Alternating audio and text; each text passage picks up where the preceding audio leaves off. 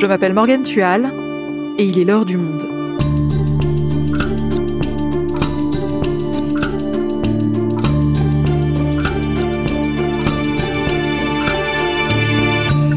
Aujourd'hui, la décision était très attendue.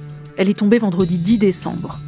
La justice britannique a ouvert la voie à une extradition de Julian Assange vers les États-Unis. Le fondateur de Wikileaks, actuellement emprisonné à Londres, est accusé d'espionnage par les États-Unis pour la publication de documents secrets de l'armée américaine. Alors que va-t-il désormais lui arriver? Martin Untersinger, journaliste au Monde, nous raconte le parcours hors norme de ce hacker devenu la bête noire des États-Unis. Julian Assange, l'histoire mouvementée du fondateur de Wikileaks, un épisode réalisé par Florentin Baume.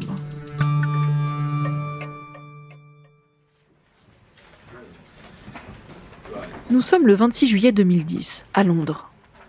Dans une pièce au mur de briques, de nombreux journalistes attendent patiemment le début d'une conférence de presse. Soudain, ce petit monde s'agite. L'homme qu'ils attendent traverse la pièce d'un pas décidé, un sac à dos nonchalamment porté d'une épaule, et monte sur l'estrade. Il s'appelle Julian Assange et il fait trembler les États-Unis. Face aux caméras, l'homme brandit le tout dernier tirage du Guardian. Uh, Le prestigieux journal britannique consacre 14 pages à ces faits uh, d'armes. Car en collaboration avec le Guardian et d'autres médias, Julian Assange a rendu public, par l'intermédiaire de son organisation Wikileaks, des dizaines de milliers de documents secrets de l'armée américaine concernant la guerre en Afghanistan. There does appear to be evidence of war crimes in this material. Il y a des preuves de crimes de guerre dans ces documents. Nous souhaitons que ces documents, uh, les révélations the que revelations contiennent ces documents, soient prises au sérieux taken et seriously, que des enquêtes soient ouvertes.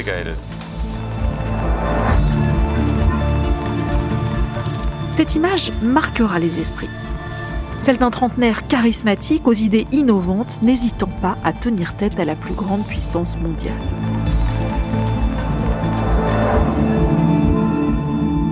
Mais le 11 avril 2019, c'est une toute autre image qui va faire le tour de la planète. Ce jour-là, Julian Assange est arrêté à Londres. Il est méconnaissable. Le monde entier croit voir un vieillard affaibli, avec sa longue barbe blanche, et que les policiers font entrer, sans mal, dans un fourgon. Direction la prison.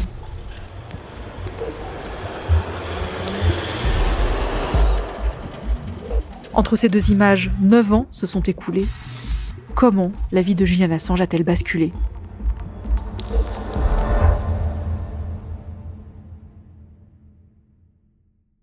Martin, on va revenir aux origines de Julian Assange.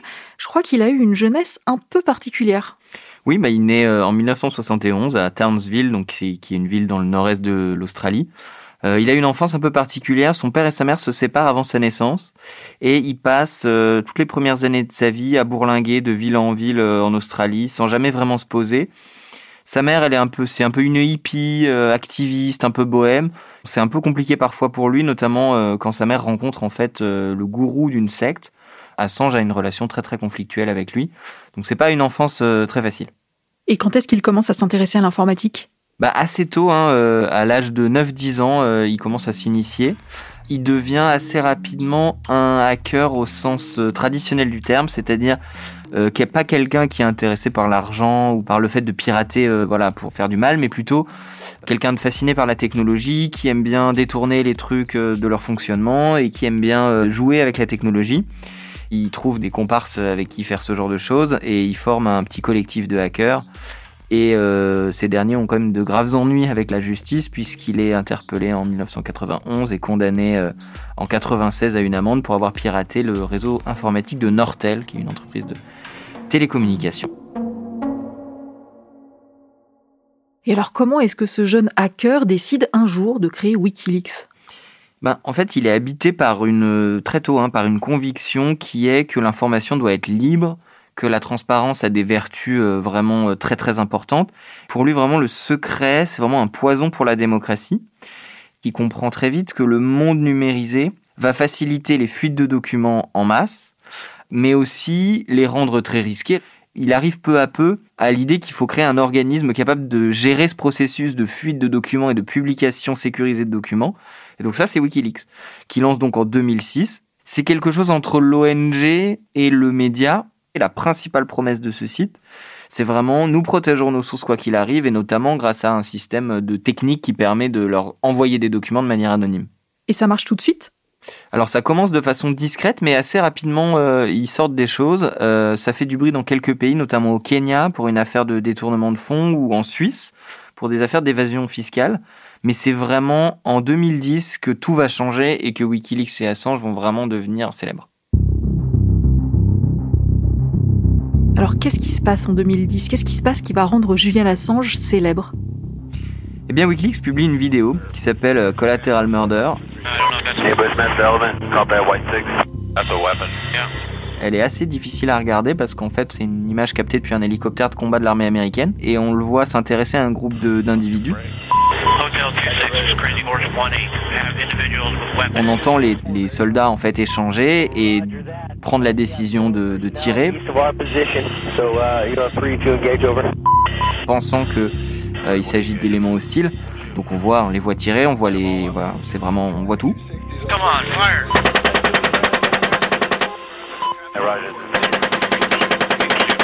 Et en fait, il se trouve que les personnes qui sont prises pour cible par cet hélicoptère, en fait, parmi ces gens-là, il y a deux journalistes de Reuters, euh, l'agence de presse. Ces images, elles provoquent une déflagration mondiale.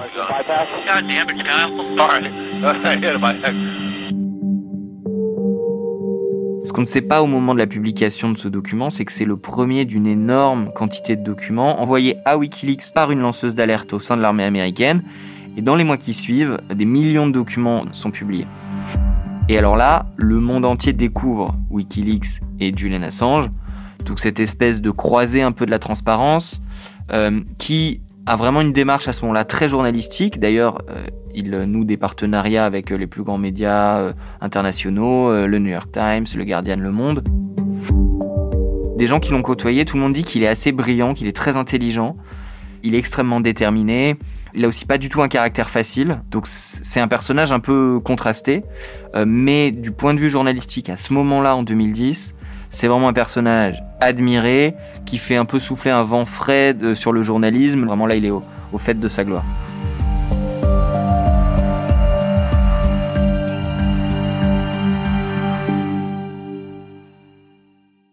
Mais j'imagine qu'avec ça, il ne s'est pas fait que des amis. Je pense notamment évidemment au gouvernement américain. Comment ça réagit là-bas? Ah ben là, euh, dès la publication des documents, c'est un mélange de surprise et de colère. Tout de suite, il y a une condamnation unanime. Et euh, Hillary Clinton en particulier, qui est alors euh, secrétaire d'État, ministre des Affaires étrangères, elle est particulièrement virulente. The United States strongly condemns the illegal disclosure of classified information. Les États-Unis condamnent fermement la publication illégale d'informations classifiées. Cela met des vies en danger, menace notre sécurité nationale et sape le travail que nous faisons avec d'autres pays pour résoudre des problèmes communs. Tout de suite, il y a une procédure judiciaire qui est, qui est lancée, qui vise pas directement euh, Julian Assange, mais qui vise en fait euh, sa source, Chelsea Manning. L'administration Obama, elle rechigne beaucoup à poursuivre Assange directement, parce qu'en fait, juridiquement, le raisonnement conduit à dire si on attaque euh, Wikileaks, il faut aussi attaquer le New York Times. Alors il y a quand même des rumeurs dans la presse selon laquelle un grand jury, donc un tribunal euh, spécial secret, a été réuni pour enquêter sur Assange, mais officiellement et publiquement, euh, il n'y a pas de procédure qui est lancée contre lui à ce moment-là. Alors quand est-ce que les ennuis commencent pour Julian Assange? Alors très vite, euh, et pour une affaire qui n'a rien à voir avec ses publications, mais à la fin de l'année euh, 2010, il est accusé par deux femmes en Suède d'agression sexuelle et de viol. Il quitte le pays très rapidement, quelques jours après les faits, pour arriver à Londres. Euh, La Suède, elle ouvre des poursuites, l'équivalent, on va dire, d'une enquête préliminaire euh, en France, et veut l'interroger, sauf qu'il n'est plus en Suède. Donc la justice euh, suédoise émet un mandat d'arrêt européen pour qu'il vienne en Suède répondre aux questions des enquêteurs. Et il va tout faire pour y échapper. Il se dit innocent, il dit que s'il part en Suède, il sera extradé vers les États-Unis, alors qu'il est au Royaume-Uni, qui est aussi un allié des États-Unis. Et donc il conteste euh, devant la justice britannique ce mandat d'arrêt. Une fois, deux fois, ça monte jusqu'à la Cour suprême, et les trois fois, euh, il perd. Il décide de se calfeutrer, donc on est en juin 2012, dans l'ambassade d'Équateur à Londres, où les policiers britanniques ne peuvent pas euh, pénétrer pour l'arrêter et le mettre dans un avion pour Stockholm.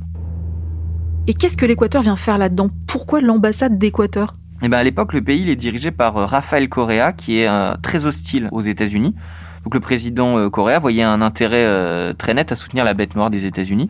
Assange aura même, euh, obtiendra même l'asile politique de la part de l'Équateur, ce qui lui permet de rester dans l'ambassade, dans laquelle il va rester 7 ans.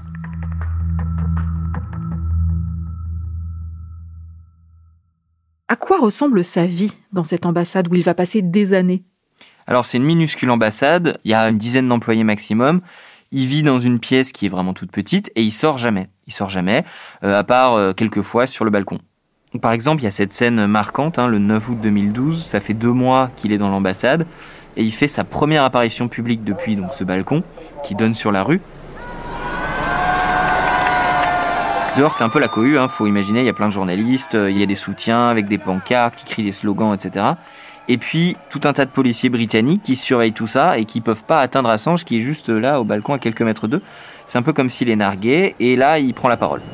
I ask President Obama to do the right thing. Je demande au président Obama de faire ce qui est juste. Les États-Unis doivent renoncer à leur chasse aux sorcières contre Wikileaks. Est-ce que pendant cette période, les activités de Wikileaks se poursuivent?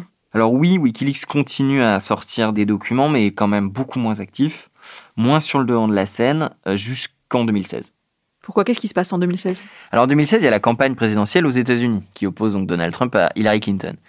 Et euh, Wikileaks se signale un peu dans cette euh, séquence-là en publiant en intégralité des emails issus de membres du Parti démocrate et de membres de la campagne d'Hillary Clinton.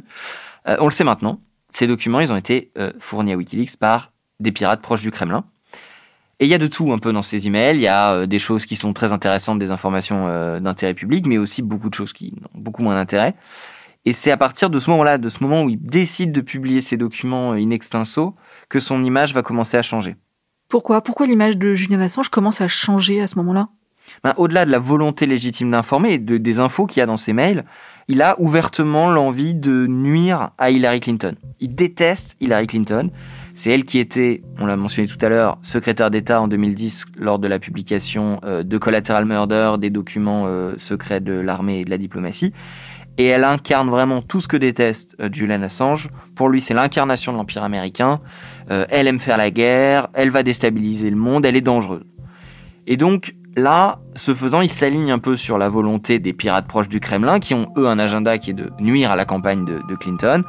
Donald Trump, lui, il est ravi. Il déclarera même euh, dans un meeting I love WikiLeaks. This just came out. This just came out. WikiLeaks. I love WikiLeaks. Les idées personnelles d'Assange, l'agenda personnel d'Assange et le travail journalistique de WikiLeaks, en 2016, ils se mélangent. Oui, mais quelles que soient ses idées personnelles, comme tu le disais, il y avait quand même un intérêt journalistique à la publication de ces documents. Absolument, mais contrairement à ce que Wikileaks avait fait lorsqu'il était vraiment au fait de sa gloire, quand il collaborait avec de grands médias, tout a été diffusé sans filtre, sans le filtre de qu'est-ce qui est d'intérêt public, qu'est-ce qui est d'intérêt journalistique ou pas. Euh, et il y a plein d'exemples de cette activité de Wikileaks. Il y a eu des documents euh, issus d'Arabie Saoudite qui est, dans lesquels il y avait des informations clairement qui mettaient en danger euh, certaines personnes. Donc à ce moment-là, il y a une espèce de schisme entre euh, Assange, Wikileaks et la plupart des journalistes. Il est plus du tout cette figure qui renouvelle le journalisme et on sait plus trop où le situer. On sait pas s'il veut faire du journalisme, s'il veut faire absolument obstacle à Clinton. Il publie les documents euh, issus des pirates russes. Il veut pas répondre aussi aux accusations de viol et agression sexuelle en disant que c'est un complot ourdi par les États-Unis. Donc vraiment son image se dégrade. C'est un peu là à ce moment-là un peu une figure déchue euh, du journalisme.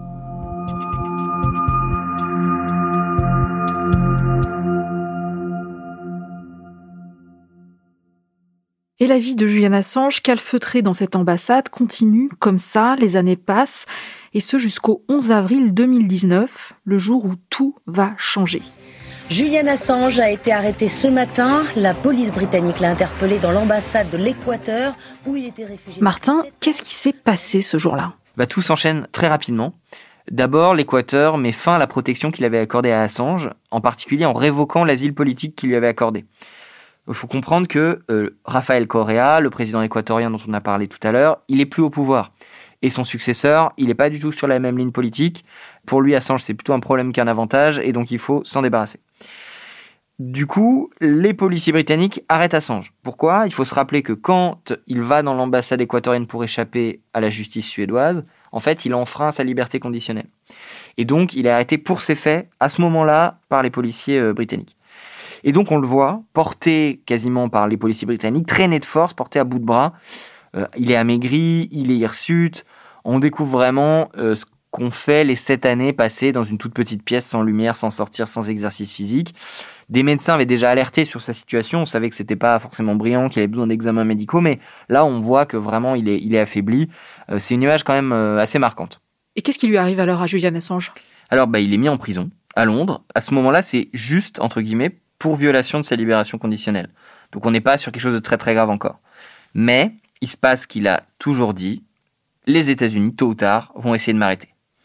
Donc, dans la foulée de son arrestation, les États-Unis rendent public une première accusation pour piratage informatique. Là encore, on n'est pas sur des faits extrêmement graves, c'est quelques années de prison au maximum. Mais un mois plus tard, là, ils sortent l'artillerie lourde, puisqu'ils accusent Julian Assange d'espionnage. Euh, donc, c'est vraiment euh, une, charge extrêmement grave qui, où il peut passer sa vie en prison, euh, pour la publication de ces documents en 2010. Et ils demandent au Royaume-Uni son extradition vers les États-Unis. Et à ce moment-là, on en est où des poursuites concernant les accusations de viol et d'agression sexuelle en Suède? Alors pendant que Assange est cloîtré dans l'ambassade équatorienne, l'accusation d'agression sexuelle arrive à prescription. Et pour ce qui concerne le viol, l'enquête est mise en pause par la procureure suédoise car elle ne pouvait pas avancer dans son enquête. Et ensuite, depuis, même l'accusation de viol en fait est arrivée à prescription là depuis l'été 2020. Donc le principal problème judiciaire là de Julian Assange, ce sont les États-Unis qui l'accusent désormais d'espionnage. Mais Martin, en quoi la publication de ces documents de 2010 peut-elle être assimilée à de l'espionnage?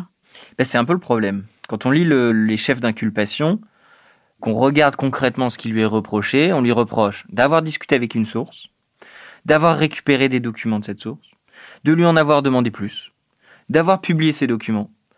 Tout ça, bah, c'est un peu ce que font les journalistes. Donc pourquoi ils accusent Assange d'espionnage et pourquoi ils n'attaquent pas le New York Times Pourquoi ils n'attaquent pas Le Monde, qui ont eux aussi participé à la publication de ces documents C'est l'avis de tous les ONG de protection des libertés et de droits de la presse. Ça pose des questions vertigineuses.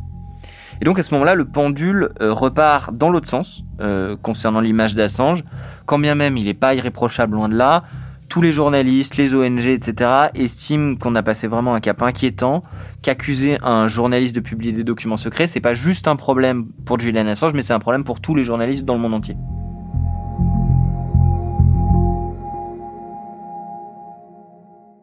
Mais à ce moment-là, pour que la justice américaine puisse le juger pour espionnage, encore faut-il que le Royaume-Uni accepte de l'extrader vers les États-Unis. Et pour décider de ça, il y a donc eu une première audience à laquelle tu as assisté en février 2020. Tu peux nous raconter comment ça s'est passé? Oui, alors l'audience s'est déroulée dans un tribunal euh, en banlieue de Londres. Et il y avait pas mal de manifestants euh, autour du tribunal, notamment pas mal de gilets jaunes venus spécialement de, France pour le soutenir, donc avec des pancartes. On les entendait même euh, un petit peu pendant l'audience. Alors ce qu'il faut comprendre, c'est que dans ce genre de procédure, la personne ne s'exprime pas, ou quasiment pas. Donc en fait, on n'a pas entendu vraiment euh, Julian Assange. En revanche, on l'a vu. Euh, il était à quelques mètres de moi, à quelques mètres des journalistes. Et là encore, il était plutôt maigre, plutôt pâle, vraiment pas au meilleur de sa forme. Est-ce que les débats ont été tendus? Alors non, parce qu'en fait, dans ce genre de procédure euh, au Royaume-Uni, tout est très chorégraphié quasiment. C'est-à-dire que les avocats avancent leurs arguments, mais les arguments, ils sont déjà connus. Et en fait, surtout, ce que la justice devait trancher, c'était pas du tout si Assange était coupable ou pas. C'était un, est-ce que les faits sont suffisamment graves, suffisamment sérieux, suffisamment crédibles pour justifier une extradition? Et est-ce que cette extradition, elle pose un risque pour la santé physique et mentale de Julian Assange? Et les avocats d'Assange ont justement beaucoup insisté sur le fait qu'Assange était affaibli, sur le fait qu'il souffrait de dépression. Donc on a fait venir des médecins en disant euh, il est en très mauvais état psychique, il a contemplé l'idée de se suicider, et vu l'état des prisons américaines, ce serait dangereux. Et la juge a dit les charges qui pèsent contre lui sont suffisamment graves, sont suffisamment sérieuses, mais si on l'extrade, il y a effectivement un risque sérieux pour sa vie, donc pas d'extradition, demande d'extradition refusée. Alors c'est une victoire, mais comme tu l'as peut-être déjà compris, en fait c'est une demi-victoire, parce qu'en fait tout l'argumentaire américain a été repris à son compte par la juge. C'est juste le fait que Voilà, il y a un risque pour sa santé, donc on l'extrade pas, mais par contre, euh, s'il n'y avait pas eu ça, on aurait pu l'extrader. Et donc les États-Unis font appel. Et il y a donc eu une nouvelle audience en octobre et le jugement est tombé vendredi. La justice britannique a annulé le premier jugement. Elle a donc ouvert la voie à une extradition de Julian Assange vers les États-Unis. Pourquoi ce revirement? Est-ce qu'il y a eu des nouveaux arguments? Alors oui, il y a eu un nouvel élément, c'est que les États-Unis ont, pendant l'été, formulé par écrit et de manière un peu solennelle euh, des garanties, ils ont pris des engagements au nombre de quatre. Le fait de fournir à Assange un traitement psychique euh, adéquat, s'il devait être extradé. Le fait de ne pas l'emprisonner dans la prison la plus sécurisée des États-Unis qui se trouve à Florence dans le Colorado. L'autoriser à purger sa peine en Australie s'il venait à être condamné. Et ne pas l'exposer à des, aux mesures les plus strictes qui ont cours dans les prisons américaines. La défense d'Assange pense que c'est ce sont des mensonges, que, ce sont, que ces engagements ne valent rien. C'est aussi l'avis des ONG. Et donc, les juges en appel ont dit que, en première instance, la juge avait eu tort de refuser l'extradition. Et alors qu'est-ce qui va se passer pour lui maintenant? Est-ce qu'il peut être extradé vers les États-Unis à tout moment? Alors non, il va pas être mis dans un avion pour Washington euh, demain. Euh, c'est une étape importante, mais c'est pas la dernière étape d'une longue bataille judiciaire. On n'est pas du tout à la fin de la guérilla judiciaire. Et cela dit, pendant tout ce temps-là, Assange lui reste en prison.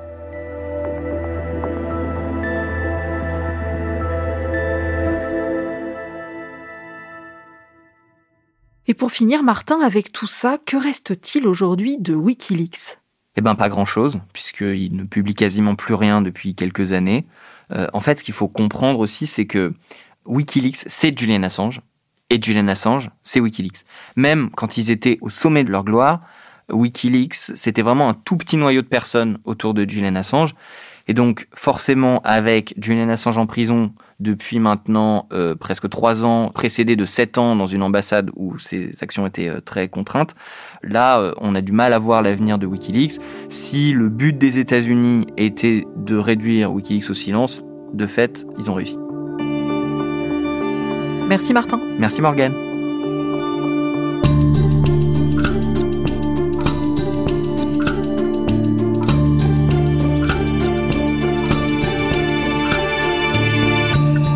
Pour retrouver les nombreux articles de Martin Untersinger sur Julian Assange, abonnez-vous à notre site lemonde.fr, rubrique Wikileaks. C'est la fin de l'heure du monde, le podcast quotidien d'actualité proposé par le journal Le Monde et Spotify. Pour ne rater aucun épisode, vous pouvez vous abonner gratuitement au podcast sur Spotify ou nous retrouver chaque jour sur le site et l'application lemonde.fr. Si vous avez des remarques, des suggestions ou des critiques, n'hésitez pas à nous envoyer un email l'heure du monde@lemonde.fr. L'heure du monde est publiée tous les matins du lundi au vendredi. On se retrouve donc très vite. À bientôt.